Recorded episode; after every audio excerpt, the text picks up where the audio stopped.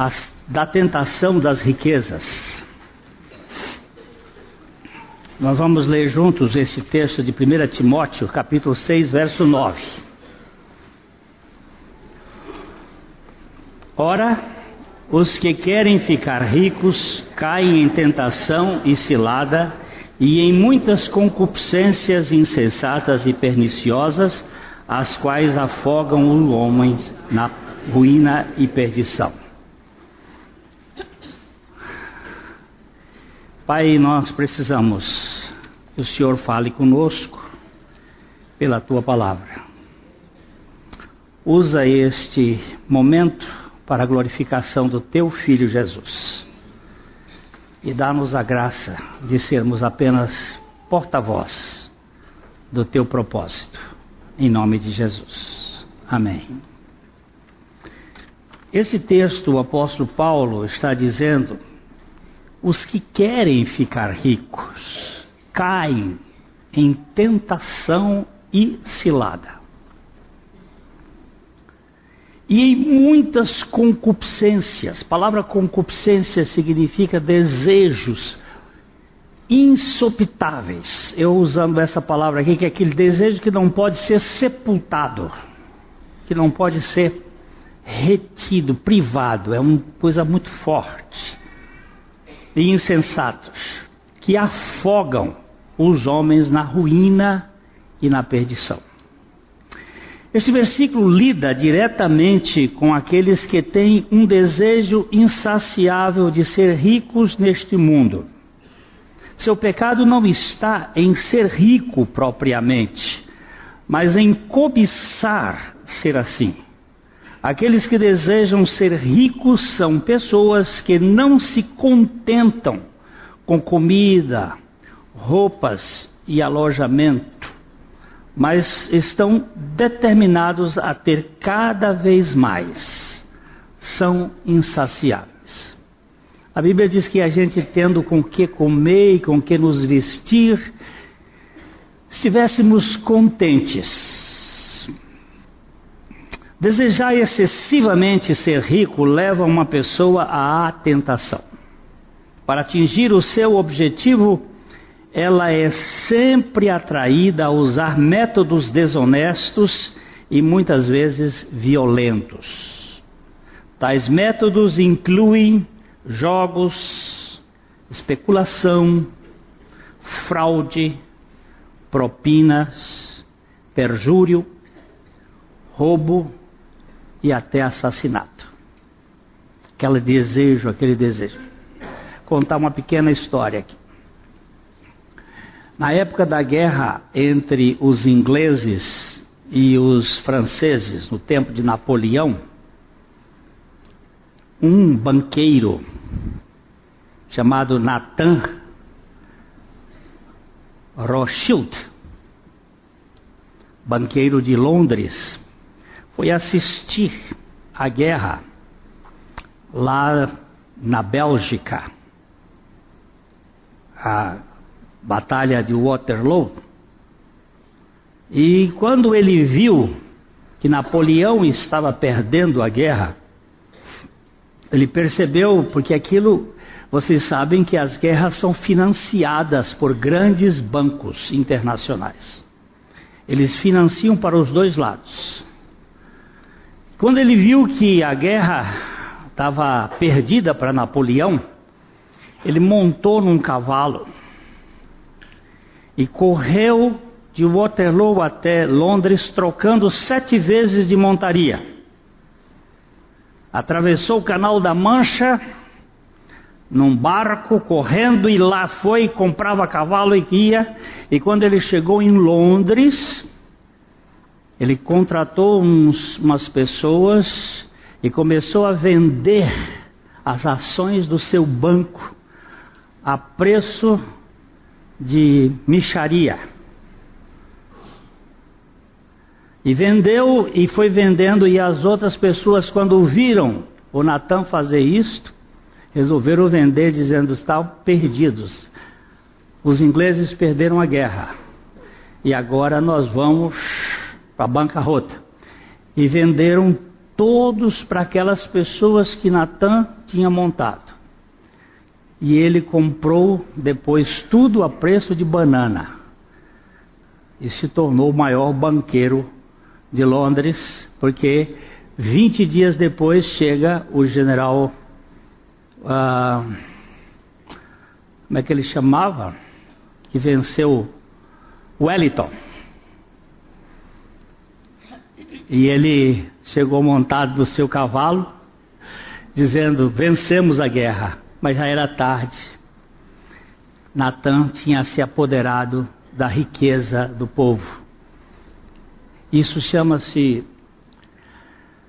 É, tem um nome privilegiado, é informação privilegiada, que é crime hoje na Bolsa de Valores. A pessoa que tenha informações privilegiadas. Isso chama-se desonestidade. Isso é o desejo de ficar rico. É a usura, é a usurpação. É a tática. Esse tipo de pessoa cai em armadilhas. O desejo de se tornar tão forte que ela não pode livrar-se dele. Talvez ela prometa a si mesmo que quando chegar a um certo número na conta bancária, irá parar. Mas não pode. Quando atinge esse objetivo, tem o desejo de mais ainda, quer mais, quer mais. Eclesiastes capítulo 5, verso 10 diz o seguinte: Quem ama o dinheiro jamais dele se farta e quem ama a abundância nunca se farta da renda. Também isto é vaidade. Não tem basta. Chegou, já estou satisfeito. Não preciso mais. Aí não. Quero mais, e quero mais, e quero mais, e aquilo se torna insatisfiável. Uma historinha agora aqui. O camarada passou perto de uma fazenda lá em Minas Gerais. E tinha um cara, tinha umas, umas 10, 12 vaquinhas holandesas ali, girolanda, ele tirava o leite. E o cara chegou e disse: Mas, rapaz, o que, que você faz aqui? Tira o leite, faz queixo, vendo queixo, compra as coisinhas lá na, na nossa cidade mas você podia expandir. Quantos, quantos hectares você tem aqui? Ele disse. Aqui ele fez a conta, você podia ter 300 vacas aqui. Ele disse, mas para quê? Para você fazer mais queijo. Ele disse, mas para quê? Para você ganhar mais dinheiro. Ele disse, mas para quê? Para você ter mais para quê? E ele só perguntando mais para quê? Para você ter uma vida mais tranquila. Ele disse, mas a vida tranquila eu já tenho. Para quê? Ele era um homem contente, mas é diferente daquele. Então, eu quero, agora vou ter mais, vou ter mais. Eu não estou dizendo que isso é, é ruim, não é. Se, entretanto, o Senhor tiver nesse controle, né? O desejo por dinheiro também traz consigo cuidados e medos que enredam a alma. As pessoas que se tornam ricas cai em muitas loucuras, luxúrias. Existe o desejo de acompanhar o snobismo e a, a fim de mostrar ou de manter um nível social na comunidade, elas são frequentemente levadas a sacrificar alguns dos valores realmente valiosos da vida. Eu preciso de mais, eu preciso de mais. Ou então eu estou com medo de perder. Eu me lembro de uma vez que eu fui atender uma pessoa, há muitos anos atrás, teve um, uma desordem econômica em 1973, eu cheguei aqui em 74, houve um problema na política mundial e houve perda, o café sofreu problemas e, e aí a pessoa, a família me chamou para ir atender uma pessoa que estava com depressão, eu cheguei no quarto, na casa dele, cheguei no quarto, me disse, ele está aí dentro do quarto. Eu procurei, ele disse, não está aqui. Fui até o banheiro, não está aqui. Cadê ele? Ele está debaixo da cama. Aí eu Naquele tempo não tinha tanta artrose, aí fiquei de quatro também. Olhei lá debaixo da cama e disse, seu fulano, vamos sair daí. Peguei na mão dele, disse, vão me tomar tudo, vou perder tudo, eu vou ficar sem nada, vou morrer pobre, eu não tenho mais nada. Aí pedi uma máquina, naquele tempo trouxeram uma máquina de calcular desse tamanho assim, aquela, aquelas letras aqui, eu fui. Quantas cabeças de gado o senhor tem? 60 mil cabeças de gado. Quanto, quanto de café o senhor tem estocado? 1 milhão e 200 mil sacos de café. Aí eu fui fazendo as contas. Eu disse: se o senhor gastar tudo daqui, o senhor não tem muitos anos de vida mais, já com 70 anos, como é que o senhor vai. O senhor não vai viver. Se o senhor viveu tanto. Aí fui fazer a conta. Medo de perder, gente. travado debaixo da cama.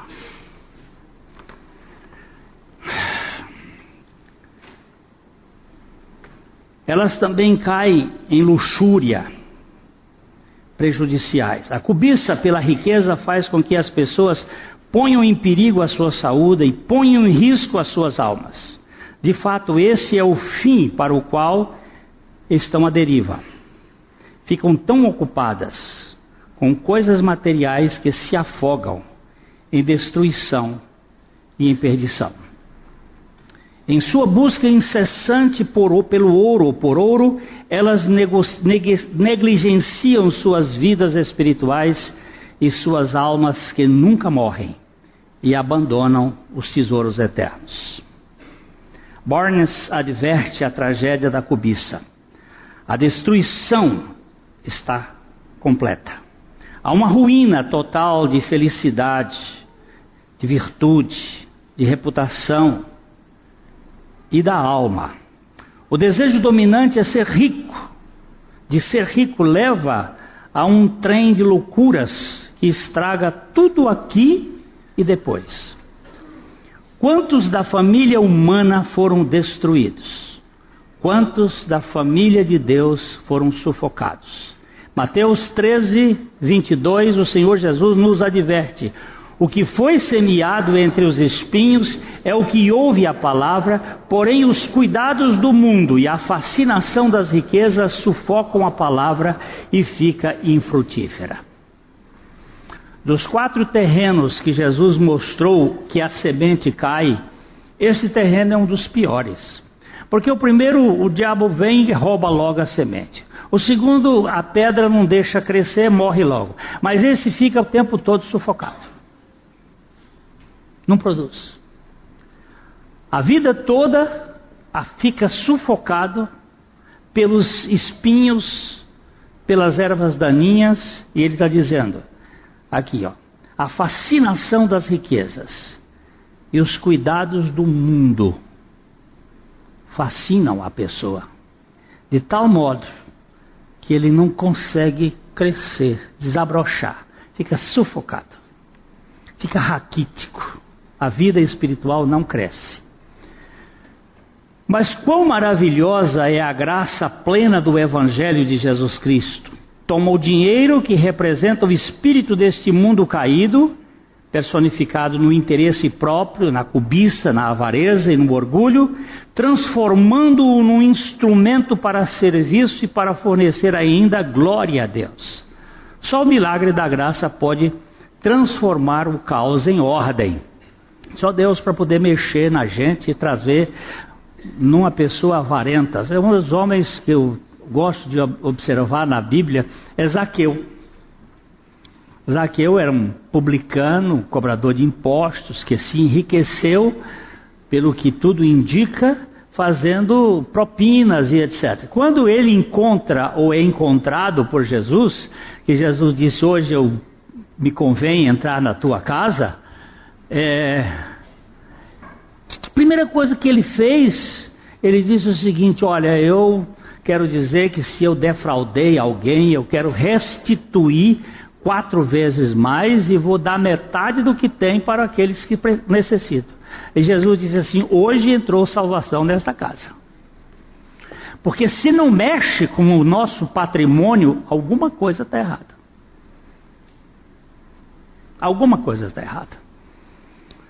É... O apóstolo Paulo mostra claramente o que acontece em 1 Timóteo capítulo 6, verso 10. Porque o amor ao dinheiro é a raiz de todos os males, e alguns nessa cobiça se desviaram da fé e a si mesmos se atormentaram com muitas dores. O amor ao dinheiro é a raiz de todos os, todos os tipos de mal. Nem todo mal no universo surge, com certeza, do amor ao dinheiro mas é certamente uma das grandes fontes de variedades do mal. Por exemplo, leva à inveja, à luta, ao roubo, à desonestidade, à intemperança, ao esquecimento de Deus, ao egoísmo, ao desfalque e assim por diante. É, a gente fica com medo a gente fica preocupado que no futuro vou ter uma crise, não vou ter o que como fazer. É, tem um amigo pastor, ele era aqui de Maringá, hoje ele está no Goiás. Deus começou a trabalhar com ele e ele foi assim. É, primeiro foi uma moto, ele tinha uma moto e Deus trabalhou com ele para vender a moto e dar para as pessoas. Aí foi trabalhando da moto para um carro, de um carro para casa, da casa para mais coisas, e ele foi e hoje ele está muito assim livre, não, ele não se preocupa com, com dinheiro. Tudo que, que ele põe a mão rende. É engraçado. Eu queria passar por uma experiência mais saudável como o dele. Eu tive uma propriedade quase que eu perdi, eu tive uma depressão por causa daquilo, mas olha como Deus tirou o negócio assim do coração e disse assim: você não leva nada, você não tem nada, e eu sou tudo para você. Isso é tão precioso. É, não é o dinheiro em si que está que, que se está falando, mas o amor ao dinheiro. O dinheiro pode ser usado no serviço do Senhor de várias maneiras, onde somente resultaria o bem. Mas aqui é o desejo desordenado de dinheiro que leva ao pecado e à vergonha. Um mal particular do amor ao dinheiro é agora mencionado, isto é, um vagar da fé cristã. Em seu louco esforço após o ouro, as pessoas negligenciam as coisas espirituais e torna-se difícil faz dizer se elas realmente foram salvas de verdade. Será que foi salva mesmo? Aí, aí só Deus sabe elas não apenas perdem o controle dos valores espirituais, mas também se entristeceram com muitas dores. Ele diz aqui: porque o amor ao dinheiro é a raiz de todos os males, e alguns dessa cobiça se desviaram da fé, e a si mesmos se atormentaram com muitas dores. Não só se afastam da fé, né, do, do crer, mas eu estava em em Orlando em outubro e eu fui a uma igreja e o pastor estava pregando lá e ele contou de um membro da igreja dele que quando ele era um homem é, mais simples, mais pobre, ele sentava sempre nos primeiros bancos da igreja. Aí ele foi ficando forte no bolso, foi prosperando e ele começou a sentar no último banco. E daqui a pouco ele sumiu da igreja, porque o dinheiro já tinha suprido as necessidades dele. Aí, de repente, ele começou a voltar e sentar no primeiro banco. E o pastor disse: Olha, Fulano, acho que o negócio deu certo. Ele disse o quê? Você, você, Deus começou a trabalhar com você porque você entrou na falência. Ele disse é verdade. Disse, o homem falido busca mais do que o homem su suficiente. Ele acha que o dinheiro já planificou a, a vida dele. Aí ele diz: não, não preciso mais, porque nós estamos estudando aqui sobre nós não podemos servir a Deus e as riquezas. Tem uma menina que deve estar nos ouvindo lá em Curitiba, agora, ela me escreveu domingo passado, depois do estudo, dizendo assim: o senhor precisa falar mais sobre esse assunto. O senhor precisa tocar mais nesse assunto. Porque esse é um assunto que tem destruído a igreja. O assunto de que os sujeitos são muito possessivos. Dinheiro é para ser tratado na igreja, sim para não ficarmos avarentos, usuras, mão de vaca, miserável, mão de samambaia, aquela coisa que fica ali. Estou falando, nós aqui não exploramos ninguém, é coisa de dentro do coração. Ninguém faz aqui, vamos fazer tantas coisas para negociar para isso, para aquilo. Nós temos no Brasil muita coisa eu conheço a história de um pastor que ganhou uma BMW, botou a BMW no púlpito da igreja e disse: Agora nós vamos fazer aqui as pessoas que vierem ao culto, todos os cultos. No final de seis meses, nós vamos sortear essa BMW para aquele que vier todos os cultos. E aí deu um crachazinho, tinha que carimbar o papel. Todo mundo vinha, cada vez que ele vinha, ele fazia um apelo, tirava a barreira, tirava até as cuecas do caras lá e fazia. Aí no dia aprazado, vamos lá, meteu a mão no bozó. Quem foi premiado? Imagina! Quem foi premiado? O bendito do pastor. Ele era o homem que cria, que confiava, que fazia. Isso, isso é, é notório, conhecido no Brasil. É brincar com a fé dos outros e com coisas sérias. Um mal particular do amor ao dinheiro é este é agora mencionado, e este é o Vagatata. Eles não apenas perdem o controle dos valores espirituais, mas também se entristeceram com muitas dores. Pense nas tristezas ligadas à ganância por riqueza. A tragédia de uma vida desperdiçada. Há a tristeza de perder os filhos para o mundo a tristeza de ver a riqueza da pessoa desaparecer durante a noite. Existe o medo enrustido de encontrar-se com Deus não salvo, ou pelo menos de mãos vazias. Eu conheço a história de um homem que tinha quatro filhos, dois homens e duas mulheres. As mulheres estudaram e fizeram o curso de normalista. Os homens, um era contador e o outro era mecânico. Os, os quatro filhos, com vidas muito simples, muito simples. É,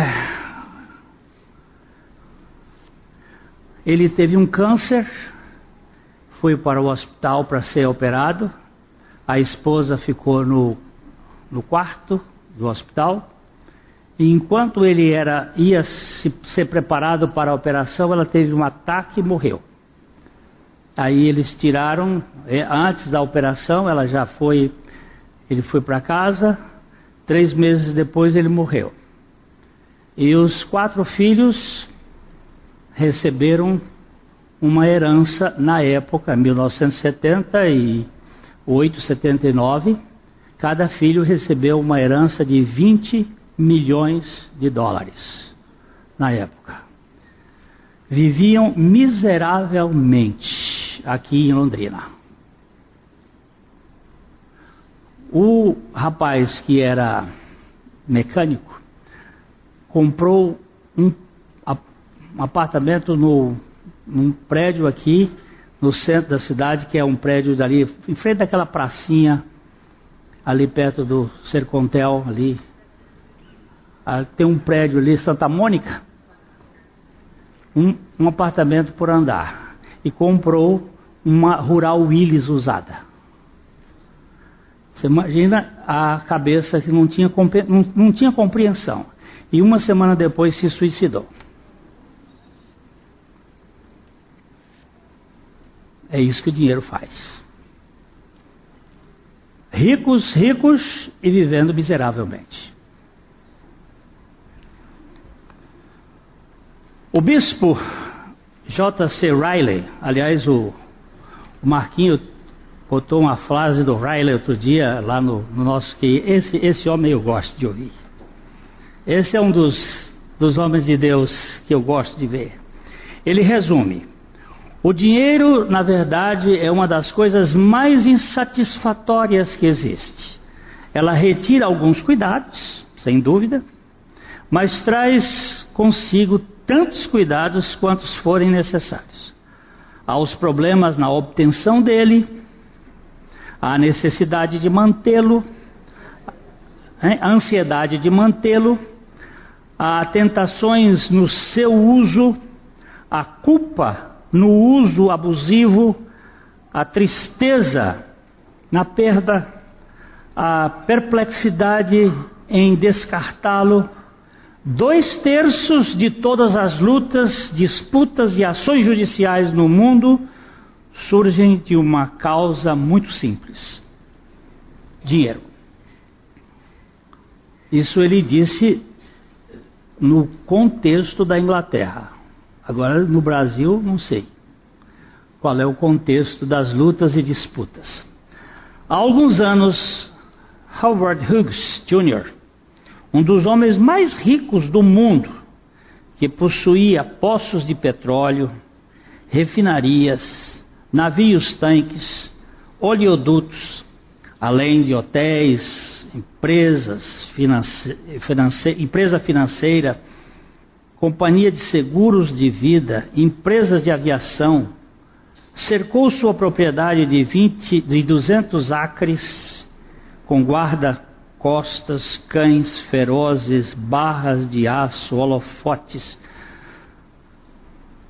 campainhas e sirenes, porque tinha pavor. Ele tinha medo de aviões, navios e malucos temia a doença, a velhice, o desamparo e a morte. Era muito solitário e sombrio e admitia que o dinheiro não podia comprar a sua felicidade. Morreu numa redoma, super protegido, mas sem alegria. Vocês já ouviram falar nele?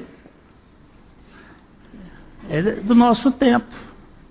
Eu me lembro dele na televisão, os os holofotes, os paparazzis tentando fotografá-lo. Quem fez um filme sobre a vida dele foi de, aquele Leonardo DiCaprio. Hein? O, o aviador. O aviador. Aquele homem era podre de rico. Mas ele tinha que lavar a mão não sei quantas vezes por dia com medo de pegar bactéria. Ninguém podia tocar as coisas todas, tudo preocupado, preocupado. Para o pregador inglês Samuel Chadwick, o amor ao dinheiro é para a igreja um mal maior do que a soma de todos os outros males do mundo. Peraí, peraí, peraí. Olha que frase. Samuel Chadwick é outro cara que eu gosto de ler. É um pastor metodista. Ele disse uma coisa: o amor ao dinheiro é para a igreja um mal maior do que a soma de todos os outros males do mundo. Se a vida espiritual de uma pessoa não afeta a maneira como ela usa liberalmente o dinheiro, a sua piedade é vã. O dinheiro é como esterco, só é bom se for espalhado, disse o filósofo Francis Bacon.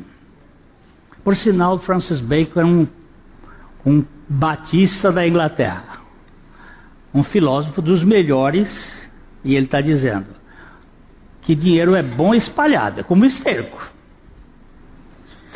Um monte de esterco cheira mal, mas ele espalhado. De vez em quando eu tenho que falar com o Edson para ver se eu compro um esterco para botar no meu quintal lá, na minha grama. Esterco natural. Ele tem uma, uma usina de compostagem. Mas quando eu trago aquele esterco, os vizinhos me esconjuram. Porque aquilo cheira forte.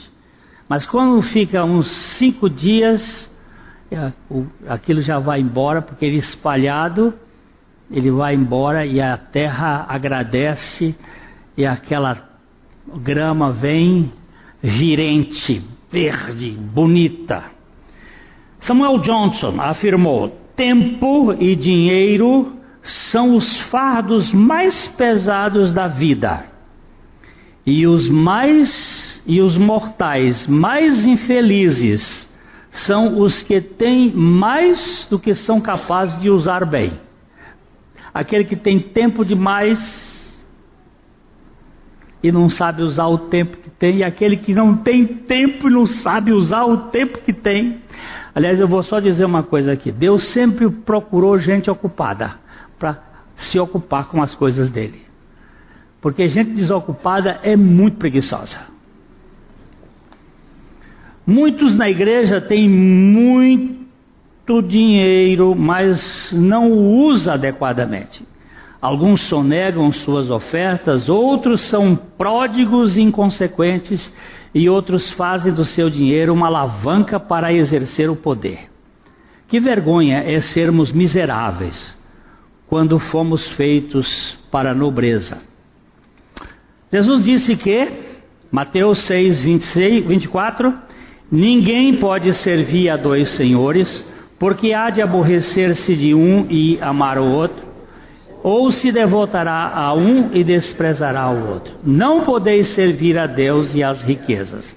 Aqui vemos uma das sérias impossibilidades na vida cristã: servir a Deus e o dinheiro.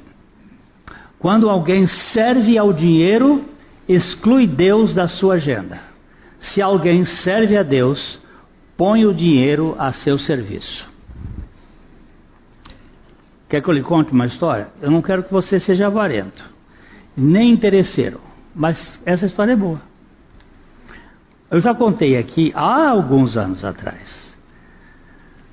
No tempo do, do, do presidente Bota, lá na África do Sul, quando ainda tinha apartheid, aquelas coisas todas. O homem que era o mais rico da África do Sul, na época, possuindo dez das maiores empresas da África do Sul. Um dia, no seu momento de devoção com o Senhor, ele ouviu a voz de Deus dizendo: Vende tudo e distribui. A primeira vez que ele ouviu essa voz, ele tomou um susto, mas o Senhor falou isso mais umas vezes e ele então vendeu tudo o que ele tinha e a questão foi a, mil, a bilhões de dólares, acho que 2 bilhões de dólares na época. E ele então começou a fazer investimentos muito, muito esquisitos. Ele começou a investir, ele comprou um navio e um avião e botou uma equipe de pregação. Ele nunca pregou, mas ele sustentava aqueles pregadores. Ele ia para as ilhas, para alguns pontos, levando o evangelho. Ele começou a investir nos Novos Testamentos dos Gideões Internacionais para a África, fez milhões. Construiu hospitais e escolas e investiu pesadamente em Uganda, onde hoje é a igreja da África que mais cresce no mundo africano é a de Uganda. E ele, naquela época, o presidente de Uganda era o Idi Amin. Lembra do Idi Amin? E ele, até podemos fazer, ele ouviu o Vinde a mim de Jesus para ir o Idi Amin, para poder fazer a obra. Eu sei que houve um, uma, uma inversão, uma, uma aplicação tremenda na inversão dos valores dele. Mas aí parou um certo tempo de, de Deus falar com ele sobre ele. Ele disse: Mas sobrou tanto dinheiro, Senhor, e o que, que eu faço com isso agora? E o Senhor lhe deu uma, uma capacidade para plantar uva. E plantar uva para vinhos e plantar uvas para comestíveis. E hoje a empresa dele é duas vezes mais rica do que ele era anteriormente, só produzindo uvas para a Europa. Os aviões descem na fazenda dele, enche de uvas e leva para Alemanha, Inglaterra, Holanda, papapá, papapá, papapá. Não sei. Como é que Deus vai fazer? Agora eu vou fazer isso. Você vai entrar no buraco.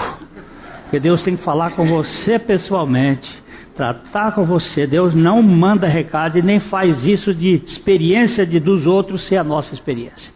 Deus vai tratar com cada um de maneira pessoal, porque Deus não manda recado. Precisamos de muito cuidado nesta área, por isso Jesus recomenda em Lucas capítulo 12, verso 15: Tende cuidado e guardai-vos de toda e qualquer avareza, porque a vida de um homem não consiste na abundância dos bens que possui. O Senhor usou esse texto para divertir aos seus ouvintes contra um dos males mais insidiosos do coração humano, a saber, a cobiça. O desejo insaciável pelas posses materiais é um dos impulsos mais fortes em toda a vida.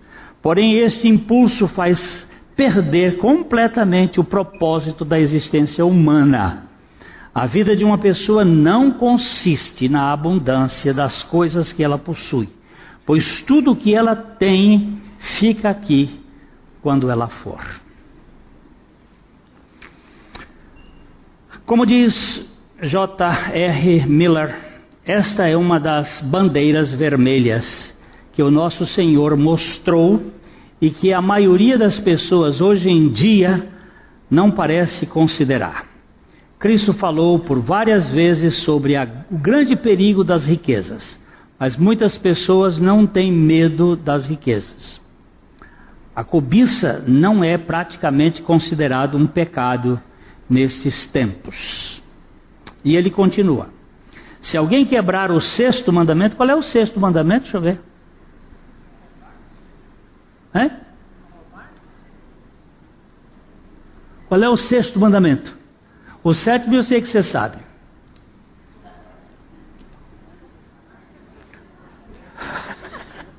Qual é o sexto mandamento?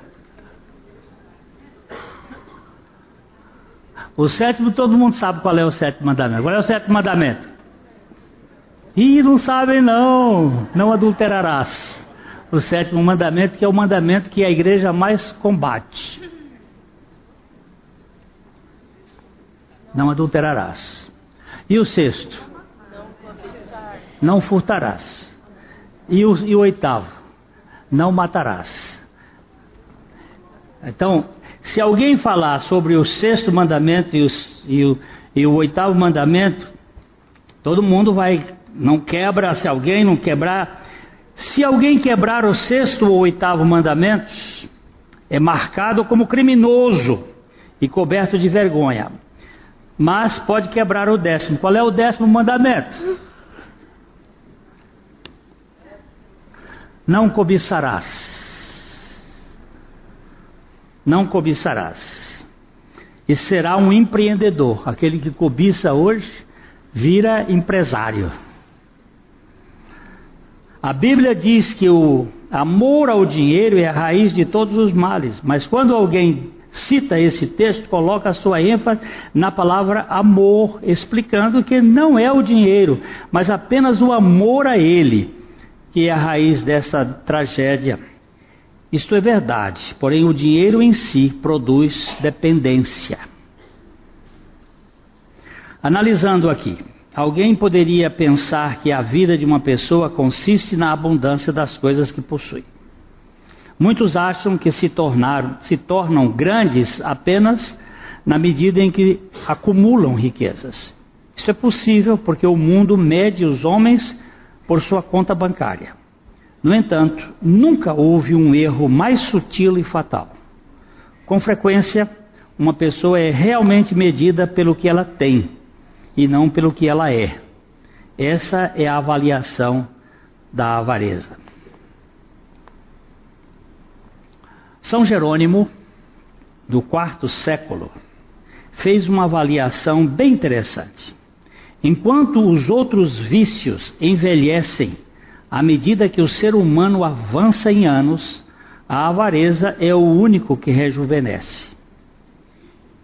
Lembremos ainda que os avarentos não herdarão o reino de Deus. Ok? Deus tem misericórdia de mim. Trabalha comigo. Eu não quero ser um pródigo, mas eu não quero ser um mueca de sambambaia. A livraria PIB Londrina procura selecionar cuidadosamente seus títulos e autores a fim de oferecer um conteúdo alinhado com o Evangelho de Jesus Cristo. Bíblias, livros de teologia, devocionais, literatura infantil, biografias, comentários bíblicos e muito mais. Dispomos também de um acervo de CDs e DVDs das mais de 5 mil mensagens ministradas na primeira Igreja Batista em Londrina.